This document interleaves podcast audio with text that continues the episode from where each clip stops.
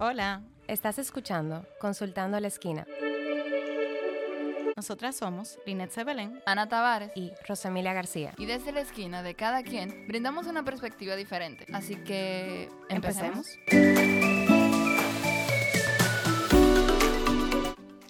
Hola.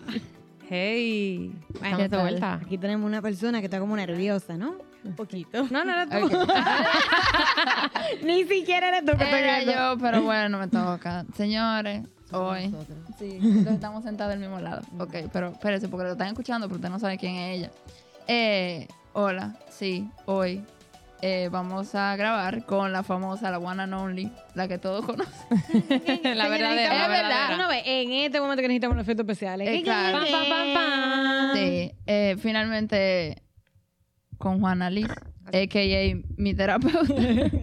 es que todo el mundo la conoce como mi terapeuta. La Usted tan famosa. mencionada Sí. mi terapeuta. Yo creo que usted sale en un podcast y uno no. Exacto. Eh, Cuidado. Ay, Sí. Dios mío, no me pongan en ese compromiso. Exacto. No, ya usted está ahí. Bueno. Pero que había preguntado ya le puede poner cara. Le puede poner Hasta voz. yo, yo no la conocí. Sí. Y al final vamos a dar contacto para que hagan su respectiva Claro, cita. Claro sí. que sí. Bien, entonces hoy la quisimos traer para un tema muy especial porque fue justamente eh, por la persona a la cual lo conocimos, el tema de las heridas, y no podíamos grabar la sanación de las cinco heridas, pues si no era con ella, ya que tiene lo verdadero dato. Sí. Eh, El verdadero y la herramienta. ¿Cómo se siente? Yo muy bien, un poco Ay, nerviosa, pero alegre, serena. Bien. Ok. Serena, muy bien. Wow, Serena. Yo creo que para las personas que nos están escuchando sería interesante ver su, su abordaje de qué son las heridas de la infancia para entonces ya luego darle la introducción a lo demás. Sí, yo quisiera comenzar con algo porque me llama mucho la atención del, desde el mismo título, este tema de sanar, más bien de aprender a vivir con ellas. Las heridas no se sanan. Ah, o La neurosis, la neurosis no se sana. Aprendemos a vivir con ella. Este, este es el momento en que todo de el mundo cambiar hace el de que, episodio de ah, pues yo no lo voy a sanar. Así que bye. Oye, esa vaina. Aprendemos a que vivir next. con ella. Entonces, ¿como qué son? Bueno, son experiencias. Vamos a decir que al momento de nuestro nacimiento, de nuestro, incluso desde antes, eh, ese niño o niña perfecto, perfecta, de alguna manera es marcado eh, por expectativas, por experiencias y de alguna manera en ese intercambio con esas experiencias se va formando un poco la imagen del quién yo soy y quién es el otro. Entonces, en la medida en que ese quién yo soy y quién es el otro para mí se va volviendo, vamos a decir, defectuoso a partir de esas experiencias, pues se va construyendo una especie de falso self con el que yo intento salir a la realidad y, y son las marcas que son propias de las heridas. Vamos a decir que las heridas marcan una especie de sistema automático. Cuando yo entro en crisis, lo que impulsivamente sale a, inten- a intentar resolver la situación es mi herida con su máscara. Mm. Y parte de lo que aprendemos en recuperación a vivir con mi herida, es, espérate, tranquila, mí misma, ven aquí, por favor. ¿Qué es lo que pasa? Vamos a calmarnos y comenzar entonces a pasar ese inventario desde una manera más consciente, más plena, más desde la capacidad de preguntarme y revisarme en cada uno pues de los estadios de la vida. Déjenme darle chance a ustedes.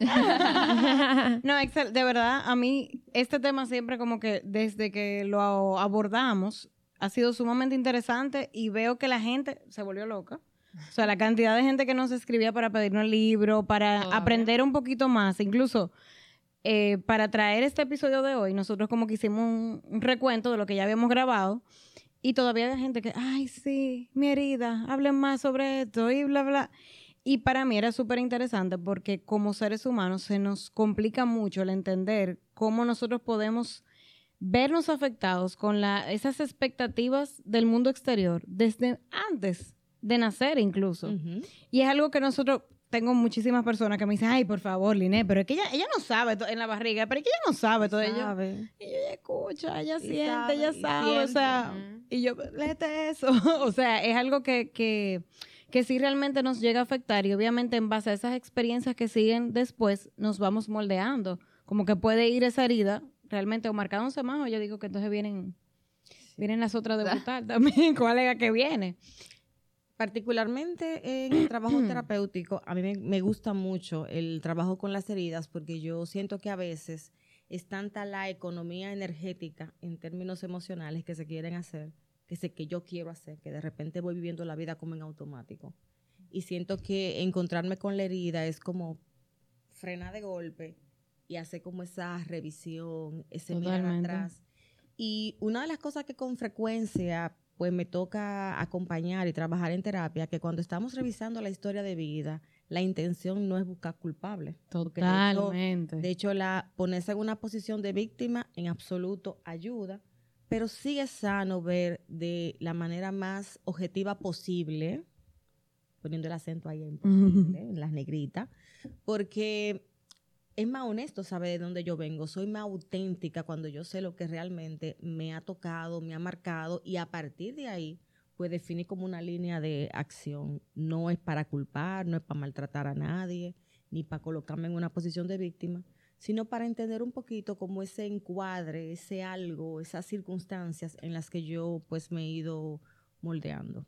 Claro. Tú sabes que yo creo mucho en el, bueno, cuando empecé a leer este libro y a conectarme con mi herida, fue el, hecho de reconocer que hubo un dolor, un malestar, porque en mi caso sí pasé por un proceso de negación, porque me, o sea, me di cuenta que este dolor lo provocaba mi ser de amor, que era mi mamá, o de identificación. Entonces, eh, al yo ponerle nombre y apellido a esto y aceptarlo, fue lo que me permitió trascenderlo y, pues realmente hacer el manejo de, conciencia, de, de sanarlo, hacer lo posible por vivir con ella y no permitir que fuera esta máscara la que dirigiera mi vida, que es, en, este caso, yo identifiqué mi herida de, hum- de humillación y mi máscara masoquista, o sea, y vi el patrón de cómo elegía de manera inconsciente, eh, pues situaciones, personas, eh, conductas que eran masoquistas para mí, autolesivas. Entonces, al hacer conciencia de esto, puedo tomar una decisión distinta y no, no actuar a través de esa máscara. Claro. De hecho, si tomamos en cuenta que parte de la tarea de la vida que todos y todas tenemos es hacer un proceso de reparentalización con nosotros mismos. ¿Qué clase de madre y qué clase de padre yo soy para mí misma? ¿Cómo yo me suplo y me nutro acerca de eso que me faltó? Que es como gran parte de la tarea. Y para yo saber la clase de madre que estoy siendo para mí, estoy bien, me, me toca revisar qué es lo que yo estoy revis qué es lo que yo estoy repitiendo Claro. de lo que yo recibí tanto con mi mamá como con mi papá y hacerme responsable porque al final ahora mismo a estas alturas del juego lo mejor que yo puedo hacer por mí es, es brindarme una buena maternidad y una buena paternidad para mí mismo pero para eso tengo que sanar Claro. ella de donde vengo Que eso era también parte de lo que veíamos tal vez en episodios anteriores, el tema de cómo si yo no conozco realmente qué fue lo que me hirió, eso es lo que yo voy a seguir entendiendo que es amor. Claro. Entonces como que, ok, yo soy adulto, sí está bien, yo voy a ser mi propia madre, pero me sigo invalidando mis emociones. Ok, sí, yo voy a ser mi propia madre, pero sigo eh, castigándome cada vez que hago algo que dentro de mi creencia no está correcto. Sé, como que cuando uno hace el trabajo de, ok, déjame dar para atrás, déjame sanar, déjame ver, como que en verdad eso no estuvo bien. Y ya eso es lo que yo quiero dejar de repetir.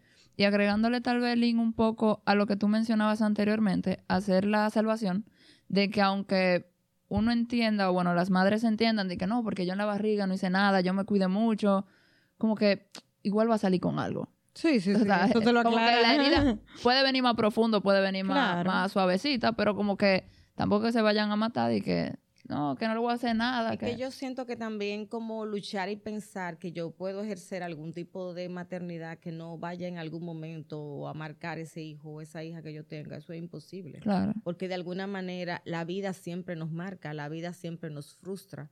Al contrario, es más como un camino de sanar, de, de a través de mi experiencia y de mi ejemplo, eh, acompañar a este hijo, acompañar a esta hija y saber que se puede vivir con mucha calidad. Claro.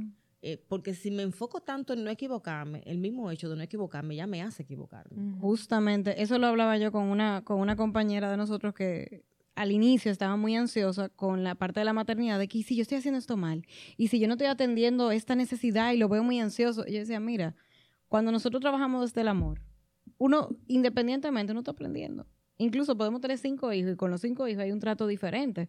Y sin embargo, cuando viene desde una fuente desde el amor, es más esa preocupación constante de a lo mejor voy a meter la pata, es peor que simplemente dátelo en base al amor y ya.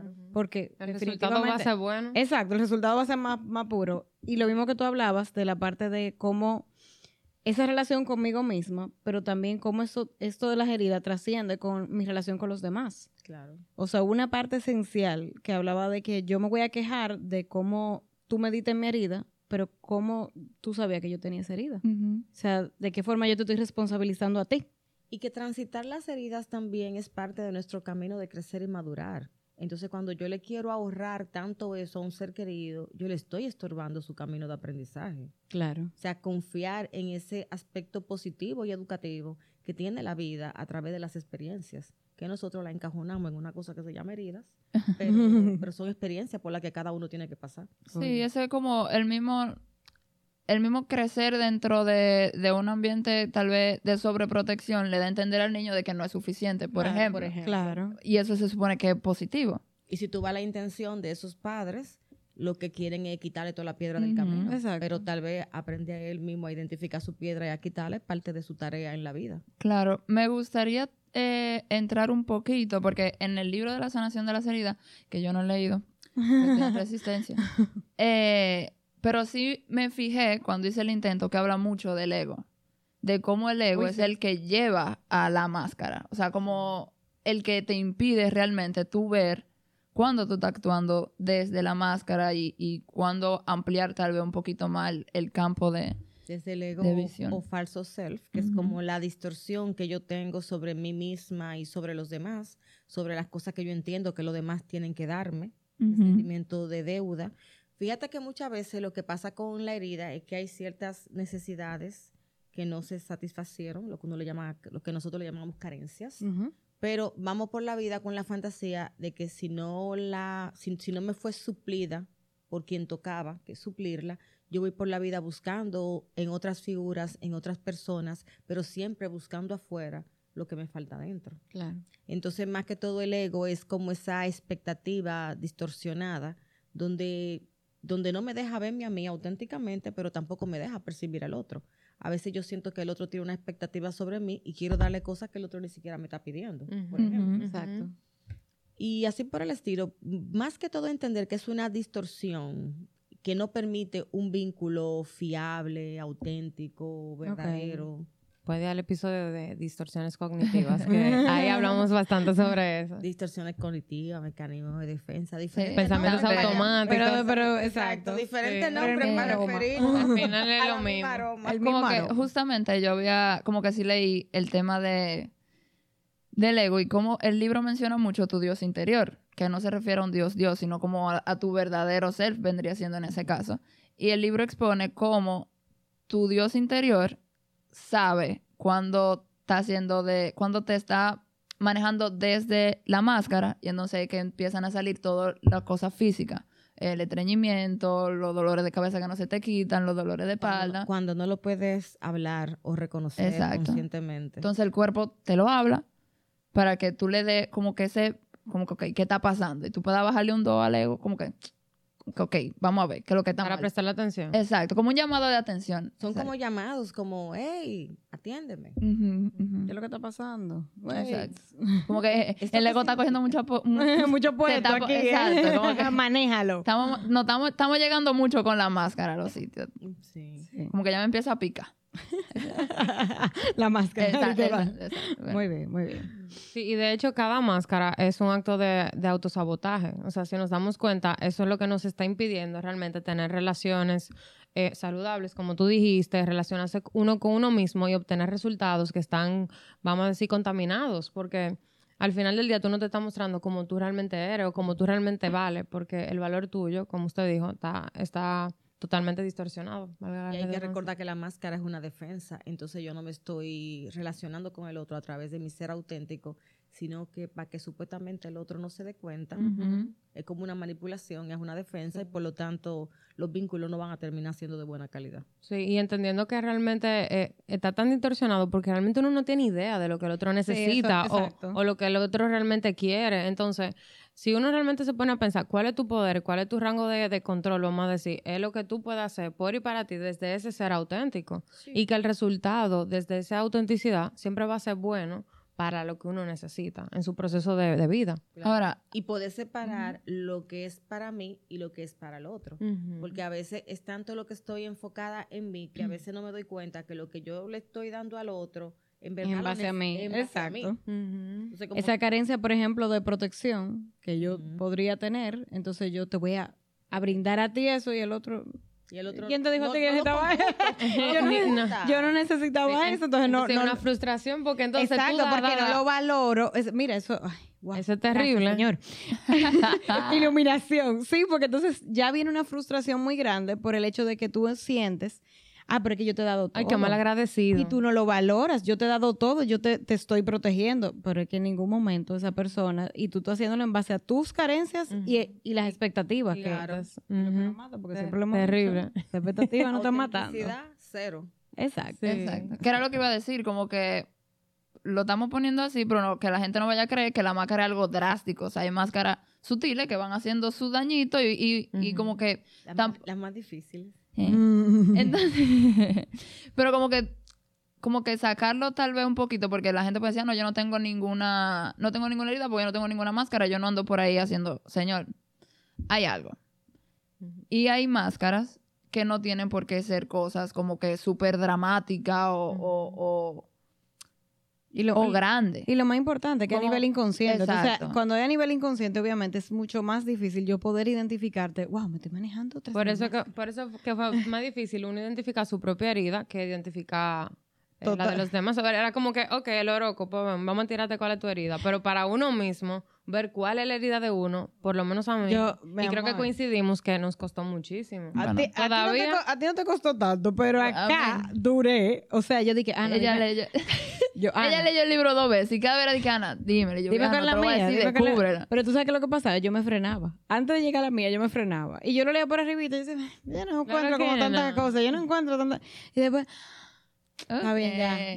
Pero Ya, dije, está ya bien. como que a la segunda vez que había leído el libro, yo dije, ok, mira, entre la página tal y la página tal, ve a ver, por ahí.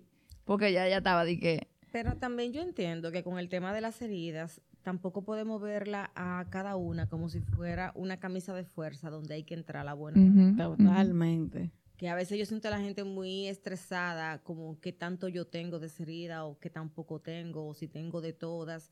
Yo siempre trabajo en, en el consultorio el, el entender las heridas como una especie de mapa que me ayuda como a irme mirando, a valorar mi experiencia, a irme contando, viendo cosas.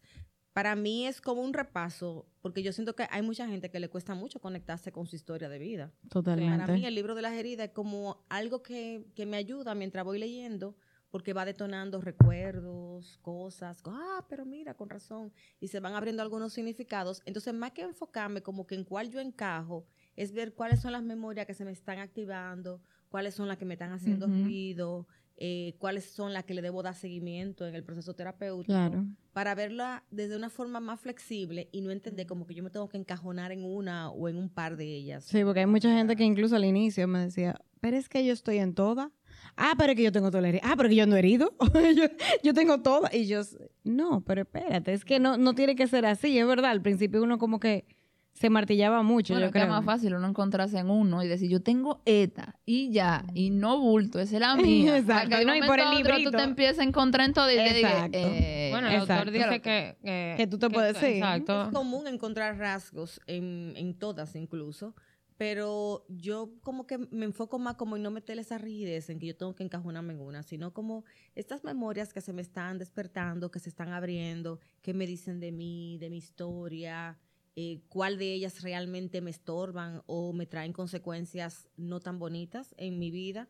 Y ahí me voy haciendo cargo y voy, re- y voy intentando ese proceso de sanación que es un, un intento constante, pero, pero no enfocarme en que me tengo que meter en una obligatoriamente. Claro. Sí, porque al igual como usted mencionaba al principio, el caso tal vez de uno, de yo tratar de encajar en una, como que entonces es la única que voy a sanar. Pero como usted mencionaba al principio, no es sanar la herida, es aprender a vivir con lo que yo tengo y a manejarme desde una manera diferente a la máscara o, o darme cuenta Claro. cuando la máscara quiere venir a poner su- sus fichas mal puestas y yo, pero, no, espérate, calma.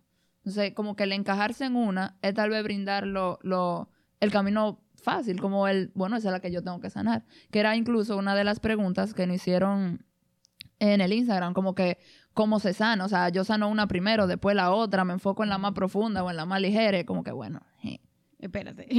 Vamos aquí. Bueno, sí. Esa es una pregunta muy interesante. Yo creo que una de las cosas que podemos como plantearnos con el tema de las, de las heridas y sus respectivas máscaras es ver que con cada herida viene una carencia. Entonces, esa carencia, ese algo que me faltó, como yo desde mi reparentalización adulta, yo como madre y padre de mí misma, cómo yo me brindo eso que me faltó.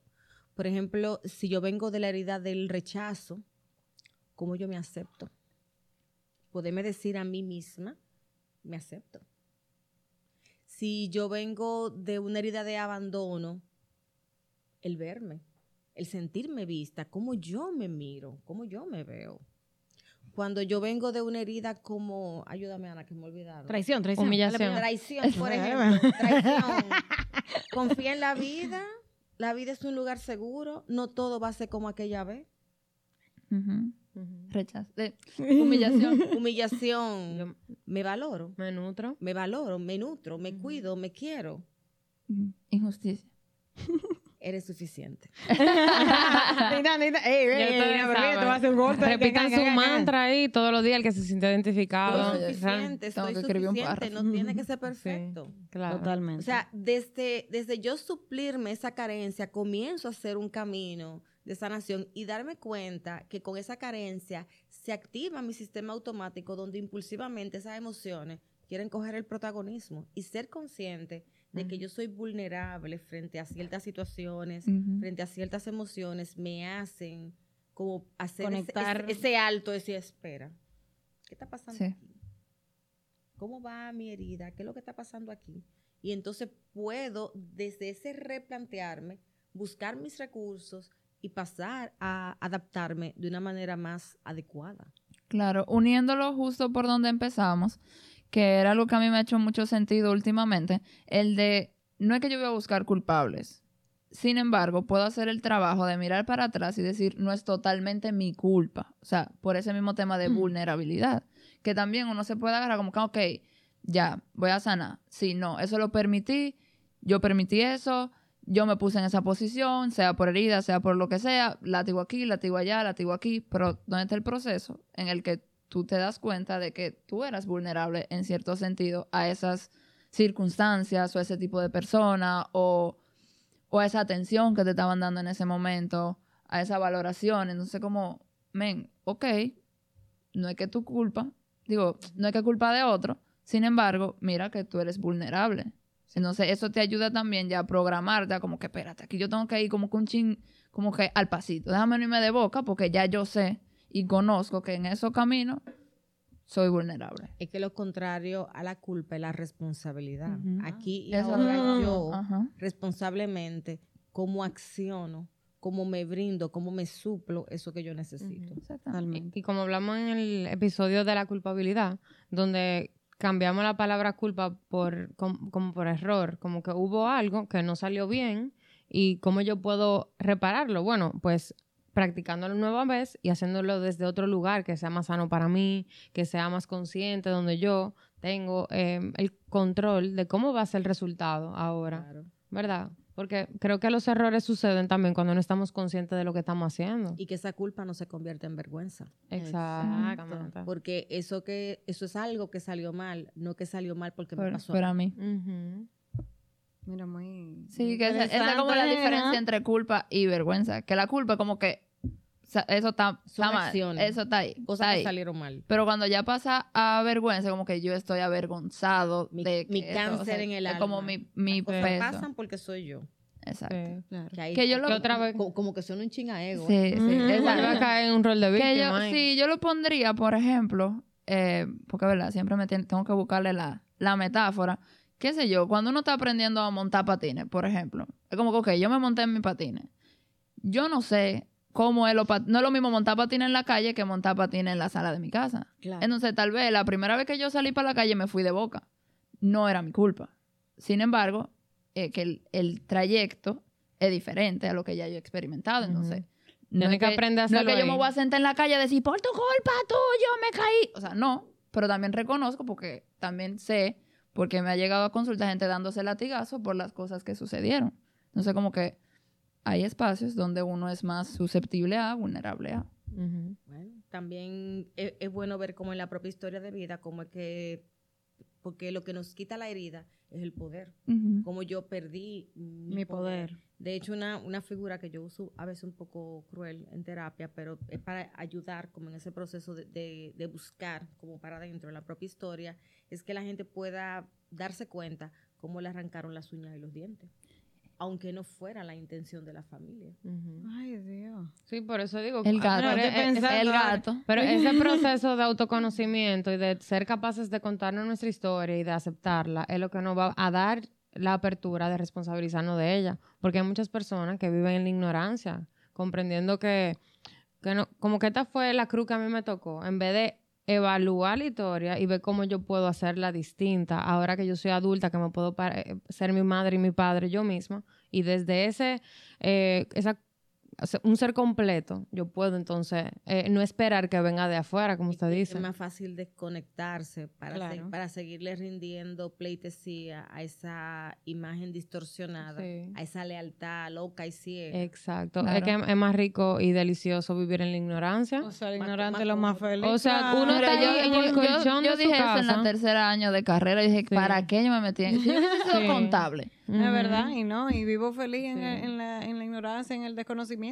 Pero sí, y llegando al justamente eso que, que mencionaba eh, Juana, de que cuando como chiquita le quitaron las garras eh, Y los dientes. y los dientes, y esa persona crece y entonces mágicamente je, se come las uñas, por ejemplo, o sea, para seguir el ejemplo, como que uno se auto quita las garras, se dice así. Ajá. Ajá, bueno, así mismo, Ya- porque ya eso a- como así que... Como, así como me enseñó. Eso es lo que yo conozco. De manera literal, Exacto, eso es lo que... Modelándolo en el cuerpo. Exactamente.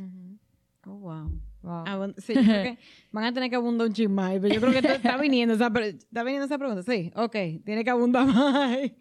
Va, aterrízalo un chismá, por lo Ok. más. Se No dice... dominicaneo. Pero es que sí, porque yo no sé el término de la cosa esa. Pero en los libros está, en la teoría está. Que el cuerpo lleva la que el cuenta. cuerpo lleva la cuenta. Y que si de manera inconsciente, una manera de yo quitarme mis garras, de que yo no tengo voz, de que yo no me voy a defender, porque cómo se defienden en los tiempos de antes sí, de la vida exacto. entera, aruñando.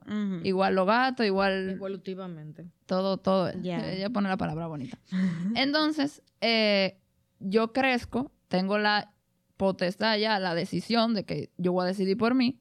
Y dentro de mis decisiones, de manera inconsciente, yo cojo el hábito de comerme las uñas. Ya. O de cortarme la cortititica porque no me siento Pero yo cómoda no sé con por ella. qué, porque eso es solo ansiedad. Exacto. Pero la ansiedad, no, la ansiedad no te da para arrancarte, la ansiedad no te da para arrancarte un- la frente, no, te da para comerte perfecto, perfecto. Casualmente. Sí, así como que, "Je". Eh, excelente. aquí no hay nada de casualidad, amiga. Na- pero nada, Sí. eso que tienes ahí. Es muy interesante también cómo la sintomatología en el cuerpo va a las emociones, a lo que no se hizo, a lo que no se dijo. De hecho, tenemos un diccionario de, de enfermedades que van conectados con la emoción. Si quieren que se lo compartamos, felices de hacerlo, porque mientras más auto de, de- o sea, nivel de conciencia nosotros tengamos de qué es lo que pasa con nosotros, pues más fácil vamos a sanar nosotros y vamos a la misma autora del, del libro habla Sí. mucho de eso. Sí, ese Sí, de ella. Muchísimo. Sí, porque es que yo entiendo que nuestro, la- nuestra oportunidad de mejora está en poder reajustar nuestra atención a lo que sí nos corresponde. Estamos muy eh, acostumbrados a que prioricemos nuestro vínculo con el otro, que es importantísimo, pero dejamos a un lado o, o en segundo lugar a nosotros mismos. Porque estamos ya como un constructo social que si nos vemos a nosotros estamos siendo egoístas. Egoístas. Y entonces es como que hay un, un chipeo al momento de uno poderse poner que- en primer claro, lugar. Y es lo que siempre he dicho, o sea, cómo tú vas a dar tu mejor versión, cómo tú te vas a relacionar de una manera más positiva si tú contigo no te relacionas de una manera más positiva, si tú no le pones el foco a Que eso. no nos conocemos. Sí, o sea, es como que hay exacto, gente que tú que- dices, ¿y, y, y qué tú quieres para tu vida? Más, Igual. vamos con lo mismo de la carencia, de las Ajá. necesidades. O sea, si yo no conozco mis propias necesidades, entonces ¿de qué manera yo pretendo que tú me ayudes a construir eso si yo misma no me lo he dado, ni, ni siquiera lo identifico? O sea, para mí la primera parte es... Nos volamos un par de pasos. Voy más lejos, porque entonces yo no la identifico conmigo, pero se la ando proyectando a cualquiera. que sí, oye, que por ahí que somos duros. Sí. y señalando, y por eso es que hay muchas personas que viven criticando y quejándose Claro. porque no tienen tiempo o no eligen el tiempo para ver hacia adentro, que es muy difícil. Y el crecimiento es hacia adentro. Así Exacto. es. Totalmente. Sí, y como que, que es algo que justamente yo estaba hablando la semana pasada con respecto al egoísmo y creo que algo que se ve tal vez mucho en terapia, el tema de las flexibilidades. O sea, que la gente dice como que no, yo no quiero tal cosa, pero ¿qué pasa con este lado? Entonces, yo me cuestionaba justamente con el tema del egoísmo. O sea, no es lo mismo el ego que estábamos hablando ahorita que egoísmo. Entonces, después tú te pones a ver, ok, ¿cuál es la, ¿qué es lo que tú entiendes como negativo del egoísmo? Entonces, pero algo se puede sacar porque no hay que llegar al otro extremo. Hay un... Claro, un- hay que un buscar asunto. balance dentro de... Claro. También hay un tema de autorresponsabilidad. Y Exacto. muchas veces cuando tú empiezas a, a, a ser responsable contigo misma, a poner ciertos límites, entonces viene quizás la censura de que tal, tal vez estás siendo muy egoísta, porque es como la búsqueda de ese balance. Sí. Porque hay unos no que hay que darlo por, por- Claro. por defensa personal para vivir. Sí. Y el sistema muestra resistencia, porque si tú tienes 10 años manejándote de una forma y de repente Claro. tú empiezas a hacer las reparaciones del lugar, pues el- eh, las personas en tu entorno van a decir, ah, pero Rosemilia siempre daba claro. y siempre se entregaba y ahora me está diciendo que no a ciertas cosas. Y, y lo he vivido en mi propia Y es, experiencia. nat- y es natural Y, si lo- tú lo y claro, y ahí es donde viene la dificultad, porque implementar los cambios no es, no es tan difícil. Lo difícil es ese rechazo. Mantenerlo. ¿Verdad? Y De- mantener este- ese claro, límite- ese límite que yo puse, mm, claro, a exacto. pesar Y las personas pujando como que ven, y uno también queriendo volver a esa zona de confort, esa zona conocida, que aunque nos provoca un dolor eh, latente, ese dolor es conocido. Ya yo conozco, ya, ya yo conozco esa pared con la que me estoy dando, por lo Claro. tanto, eh, verdad, me puedo hasta pensar que me pueden dar maduro en otros, en otros lugares. Y que muchas veces a las personas que le estamos diciendo que no o le estamos poniendo límites son personas muy cercanas a nuestro corazón, son personas que genuinamente queremos, pero tenemos que buscar un camino más sano de vivir esa experiencia de amor. Así es. Exacto. Eh, ¿Qué iba a decir? Ah, que entonces, exacto, traía justamente la parte esa de, de cómo entonces, sí, ok, ya lo identifico, ya puedo eh, reconocer tal vez patrones de conducta que vengan desde la máscara. Sin embargo, el mantener, o sea, como que el accionar, como que si genuinamente hay un cambio de, de, de conducta o con el acto de conciencia, tal vez la gente se haga radical, no, porque ya yo sé que si yo le digo a alguien a lo que tú quieras, yo estoy siendo, eh, qué sé yo, estoy actuando desde... sea, tú dices que, que se justifique en base a la herida. Ajá. Lo que pasa es que de alguna manera la herida representa lo cómodo y cuando hablamos de lo cómodo no estamos hablando no estamos hablando de un zapato ortopédico que te ayuda a caminar mejor, sino que a nivel de la Una mente muleta. la mente está en lo que conoce, en lo que le resulta más fácil de dominar. Familiar. Ya, Claro. Lo familiar y ponerse en una sit- situación de cambio te lleva a manejar primero que todo muchos mucho mucho estrés porque es reinventarte y es como repetirte, rehacer el camino, porque es que tú lo estás haciendo diferente. Sí. Y a nivel físico y emocional es un desgaste energético mucho más fuerte.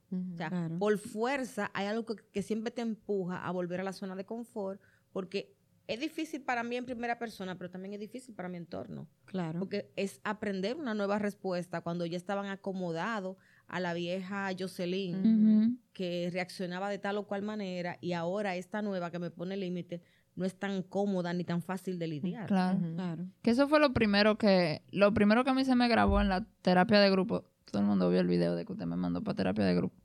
Eh, que yo creía que era un level up, pero no era porque no sabemos qué hacen terapia individual. Y Ay, gracias. rico. Entonces, eh, justamente, justamente en, como que en las primeras el dos, creo que fue en la segunda sesión de grupo, como que eso fue un comentario que surgió, como que muchas veces el amor propio se ve como egoísmo.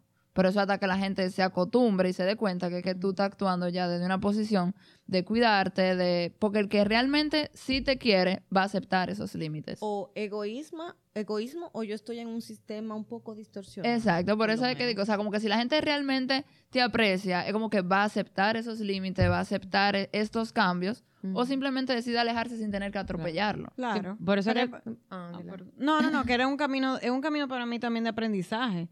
Porque como decíamos, quien me rodea está acostumbrado a que yo reaccione de cierta forma o que yo ceda en ciertas oportunidades y cuando tú dices, eh, no, espérate, hoy no. Oh, pero entonces ya tú no me quieres o ya Yo tú, guardo tú la sabes. esperanza de que mañana volveremos al viejo patrón. Ajá. Exactamente. Exactamente. Entonces yo comienzo, para mí es como tentarte. a, ok, vamos a ver hoy. Vamos a ver otro día. Oh, entonces, como tú dices, es una lucha muy fuerte interna para uno mantener esa posición. Y finalmente, sí, el que te quiere, yo entiendo que va a entender de que, oye, si ella está haciendo esto, es que definitivamente todo lo que le está resultando. Sí, Y yo creo que uno como paciente o, o- o el que esté en el proceso de, de querer sanar, es importante que entienda que el otro está viviendo su propio proceso a su tiempo, a su ritmo, y si acaso está haciendo un proceso de sanación, porque hay muchas personas que están en la negación y muchas personas que juegan el rol de víctima muy cómodo ahí, la- nadando en su lodo. Entonces, es importante también reconocer que tú tienes tu, tu rango de control y soltar lo que el otro, como el otro se maneje. Y es importante también em, entender que hay que poner su distancia, no importa si es mamá o papá, si es familia, trabajos, parejas, amigos, porque tú te das cuenta que en ese sistema, como te dice, distorsionado, no va a haber salida, no va a haber evolución tuya, porque por más que tú quieras salir, hay una piedra que te está jalando para abajo. claro. Entonces, como que contarnos verdad, darnos cuenta si, si hay que hacer unos cambios muy radicales para que ese cambio sea en un Ferrari y no en un carro público. Y yo siento que también es una manera de respetar como el tiempo del otro. Porque como tú decías ahorita, cada uno está en su proceso, sanando o no. Claro. Pero cada uno en lo suyo. Y a veces yo tengo la fantasía de que yo pretendo que, que mis límites te gusten. Y no tienen que gustarte. ¿A quién le gustan los límites? A nadie que, le gustan que los digan que límites. no. Oye, eso es... mm, mm. Al Eso choca. contrario, señores, eso, eso te remenea. Te re- incluso tú puedes estar consciente de que, de que yo necesitaba ese límite y como quiera te remenea. Sí. Te, te remenea, tú no, oh, no me gusta esto, espérate. Cada quien se vuelve a su herida y di que... mm, Totalmente, totalmente. Sí. es una batalla. Igual sería muy, muy, muy maravilloso que todo el mundo tenga acceso a esta información para que realmente se haga cargo. Fuera, fuera distinto el, el mundo en el cual convivimos. Yo creo que está disponible y cada uno se va a ir eh, poniendo en juego según el nivel de sufrimiento que tenga. Sí. Entonces, porque yo me encuentro con mucha gente, no, yo no necesito, no necesito ir a terapia, no, si tú no lo necesitas, no vayas, porque como que yo te diga Claro. que vaya al médico, tú te sientes Si tú te sientes bien, claro. Exacto. Entonces, cada uno se va haciendo cargo en función, pues, del malestar que va... Totalmente. Exacto. Que era lo que hablábamos, que era lo que yo decía justamente eh, el episodio pasado, como que préstale atención al malestar. O sea, cuando tú te detienes y tú empiezas a ver como que es que hay algo que se siente como, como extraño. Como que, que lo que. Que no O sea, puedo que- disfrutar. Que, tampoco no tiene, que tampoco tiene que ser una ola, un tsunami. O sea, muchas veces tú te das cuenta como que, pero ven acá, yo a mí me, o sea, como que tengo esta sensación en el pecho ya hace como dos semanas. ¿Qué es lo que? Por ejemplo, tú sabes, como que, o evaluar por con qué persona tú te sientes bien, con cuál ella tú estás rozando, y ahorita tú te estás manteniendo ahí. Y cada vez que tú sales de ese coro, tú estás de que emocionalmente es, es seco. Drenadito. Como que- drenado.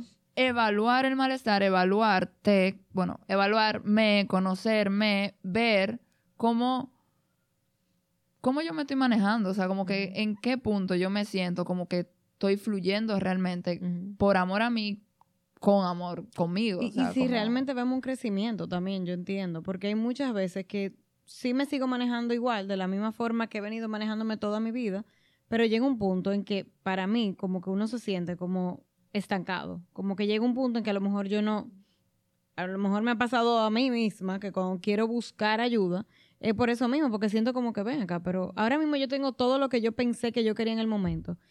Y yo no estoy sintiendo a lo mejor esa satisfacción Pero si no te preguntas, si no te lo cuestionas... Exactamente. Y, y también creo que estamos muy aferrados a vivir una, una sola historia. O sea, en el momento que nos damos cuenta que ese camino no funcionó, es como que contrale, o sea, ¿Y qué es lo debe- que más va a debe- exacto, exacto. Como que ya yo pensaba que yo iba a ser psicóloga toda mi vida y ahora me estoy dando cuenta que tengo que Claro. poner un salón de belleza, por ejemplo. O no quiero hacer esto y no sé lo que quiero hacer. Exacto, Mira. estoy confundida. Pero esto que ya yo decidí, que ya yo tengo 30 años y que trabajando para hacer esto, de, de repente me doy cuenta que me está generando un malestar. Ay, contrale. Y si tienes el mandato de que si ya te fuiste por ahí, tienes que terminar por ahí hasta el día que te muera. Ay, ay, ay, es peor. Sí, sí, porque ahí es donde viene lo que usted dice de las lealtades, de lo que se espera de mí, de cuáles son mis expectativas a nivel familiar, porque, vamos, tenemos que volver ahí siempre, de, cuáles fueron esos constructos eh, sociales que nos, que nos repetían desde pequeños, las creencias, o sea, un sinnúmero de cosas que hasta que no nos la contamos y nos la ponemos a la cara,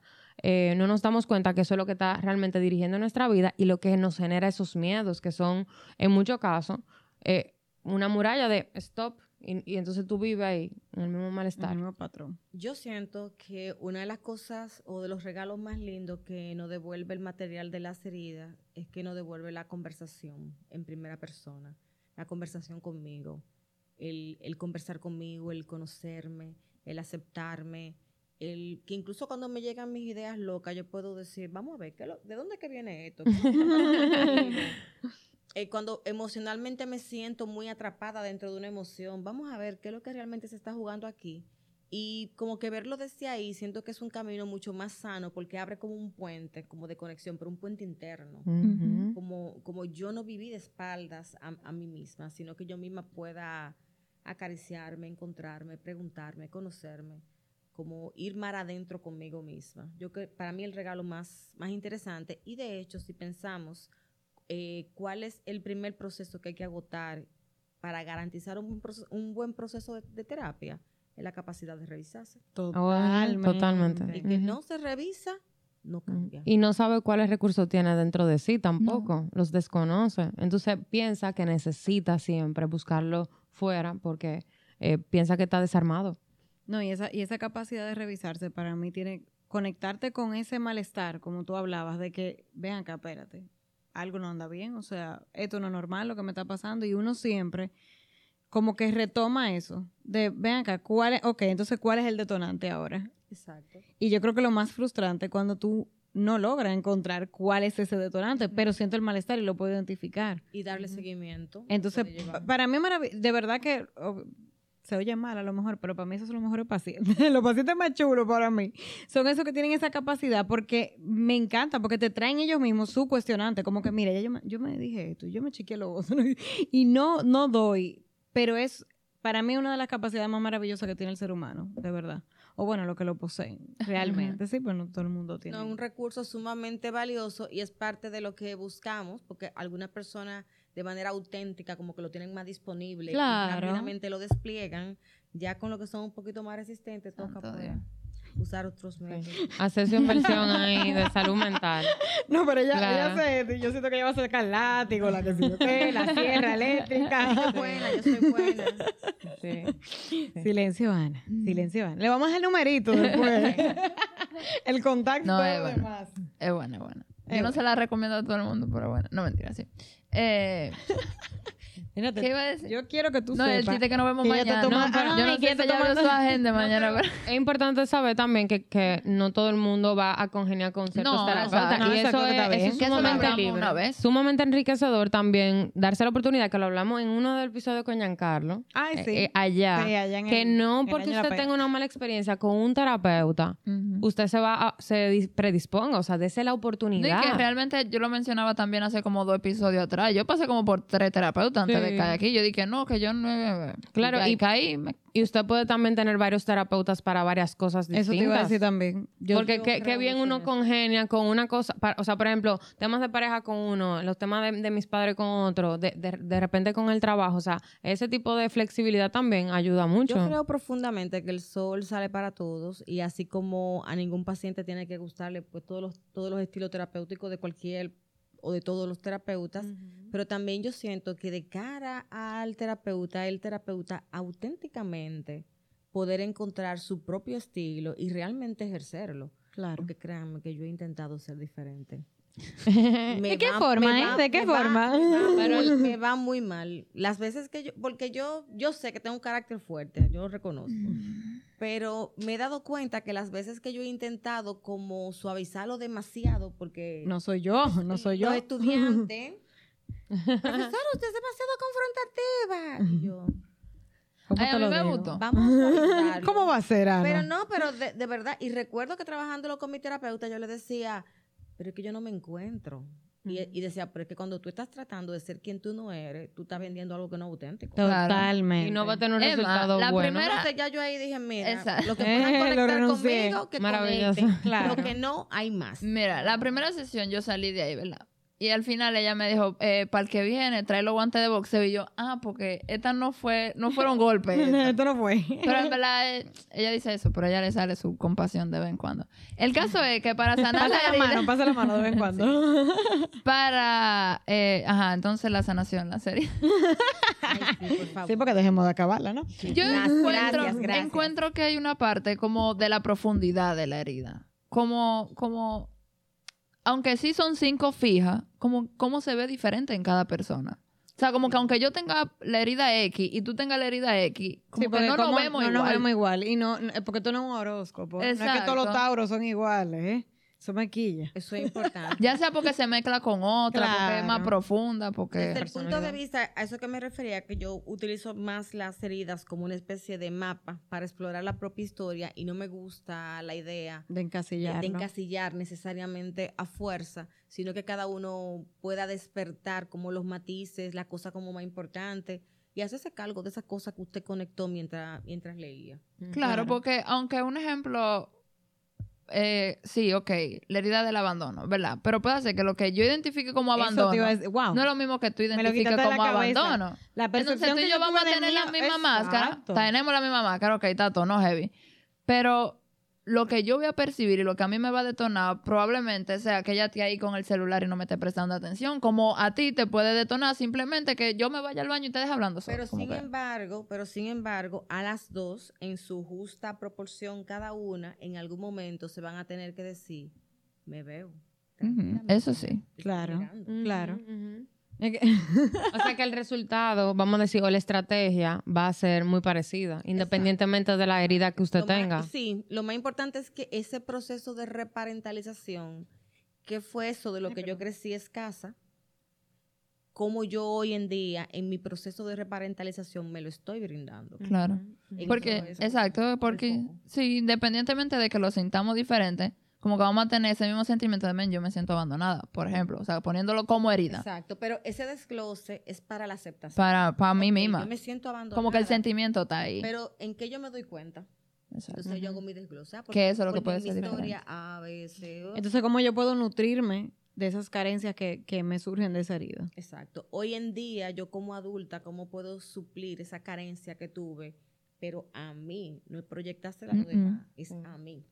Y cómo no repetirlo, tal vez, también. Sí. Es que, en Como la, que- es que en la medida en que yo me suplo, me nutro, hago mi proceso de sanación, porque no es que me curo.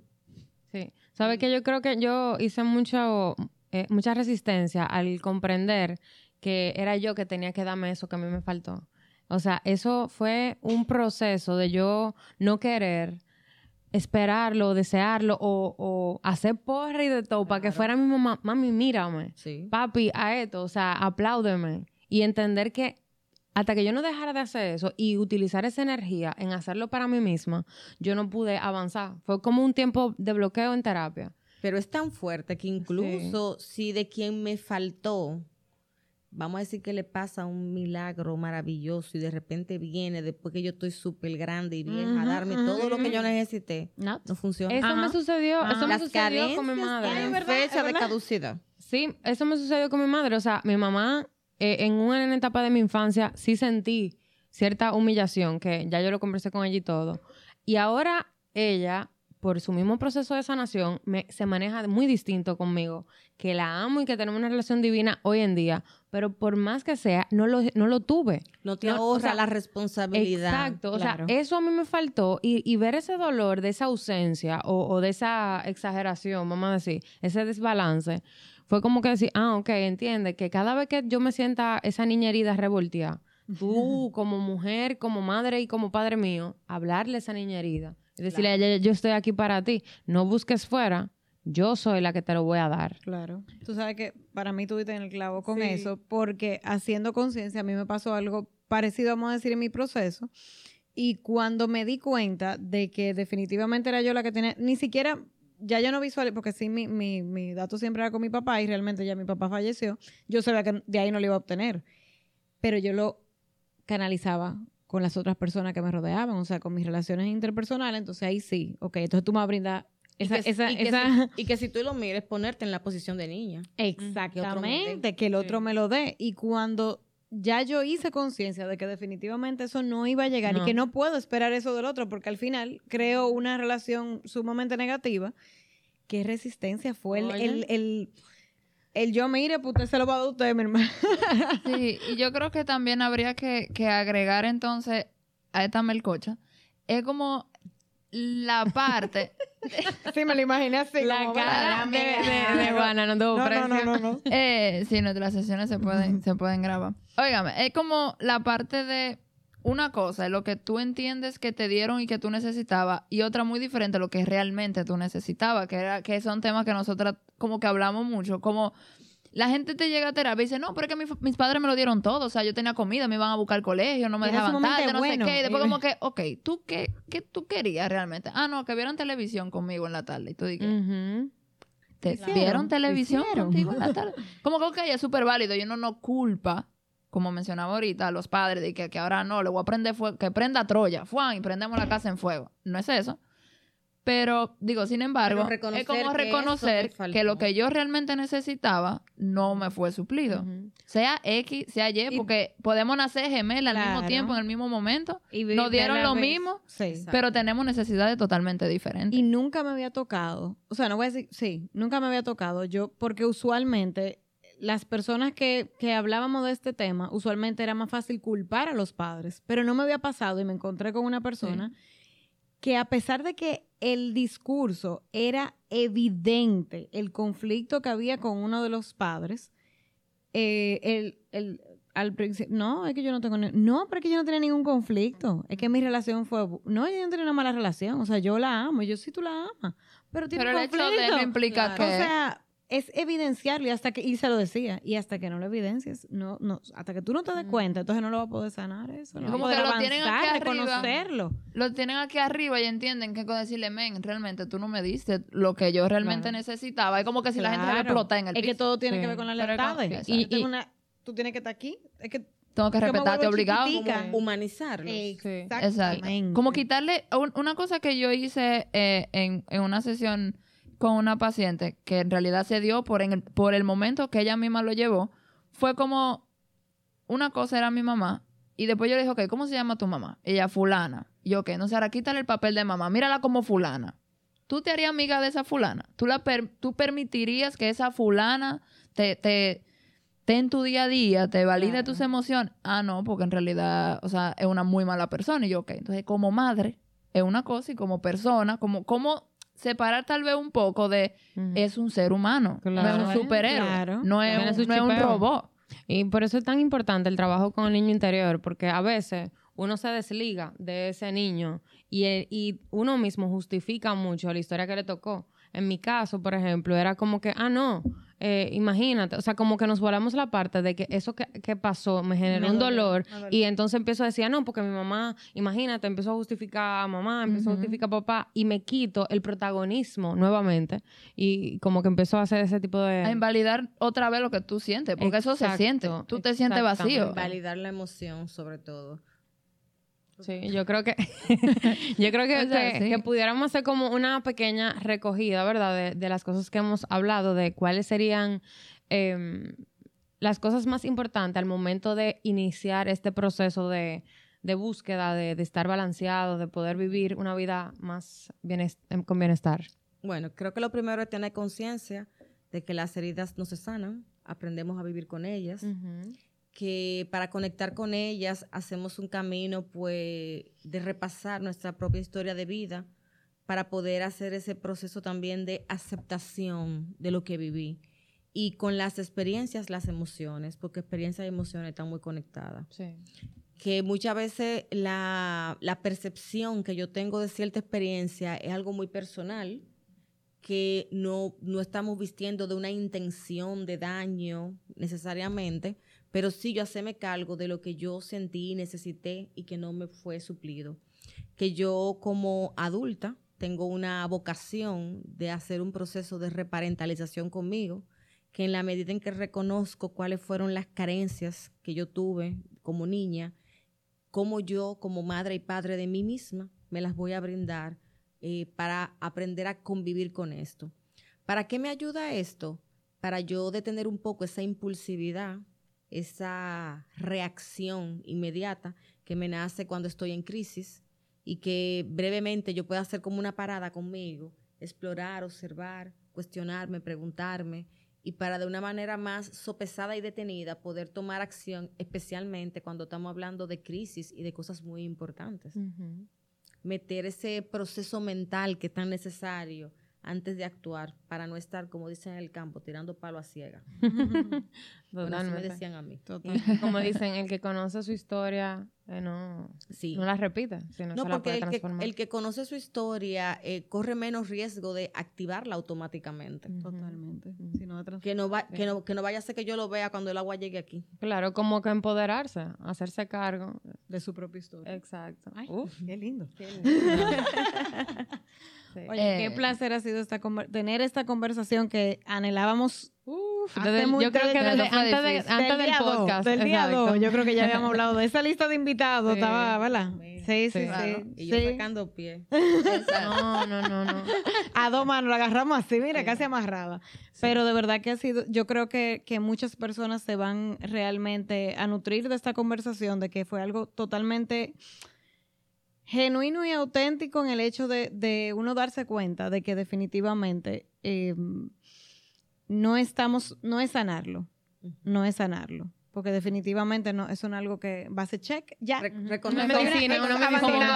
con el trauma, que todo el mundo estaba esperando que Carlos le dijera cómo iba a sanar el trauma. Y que el trauma no, se, sana. No, pero básicamente lo mismo. Claro, exactamente. En diferentes, títulos, sí, exacto. Exactamente. Pero sí podemos tener un proceso de crecimiento y de transformación en donde cada vez que lleguemos a este punto tener esa pausa y esa conversación interna que es tan importante, entonces definitivamente. Y me hace mucho sentido porque reconocer y convivir como parte como de esos procesos hacia madurar.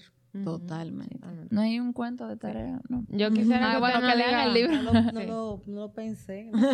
Yo quiero que usted nos diga dónde podemos encontrarla. Un reguero de gente. Busque en lista de espera, aquí vamos. Bueno, yo trabajo en Continuum. Eh, allá en el centro, ¿qué más hace falta decir? Sí.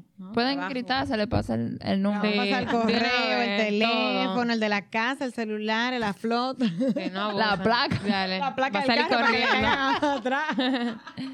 sí. Pero definitivamente que ha sido un placer, de verdad que muchísimas Y para mí también, realmente. Ojalá que se repita. Eh, usted diga el tema que usted quisiera abordar y nosotros felices se lo vamos a proponer como quiera, porque imagínate. Sí, hay que hacer segunda vuelta. Sí. Este mucho valor pues para muchas gracias, realmente ha sido como muy grato. Yo para que soy un poco nerviosa para conversar. No, pero se soltó. No, pero ya se soltó. no, mi problema es para empezar. Ah, ah bueno. que arranca, da para allá. Vamos a un segmento solamente de episodios con con Juana, claro que las sí. Las cápsulas informativas. Ay, sí, perdón. eh, no, no me exploten tampoco. sí. A mí me se graba, es el que venir para acá de su oficina, entonces así, como así, y se graba y hace una, una cápsula informativa. Bueno, a usted que nos está mirando, gracias por, por sintonizarnos siempre, por estar ahí, por hacer preguntas, por ayudarnos también a, a, crear un contenido con sus dudas. Y por favor, si puede, comparte este episodio que va a ser de valor para cualquier persona que lo escuche. Síganos en nuestras redes y gracias por escucharnos. Bye. Bye. Que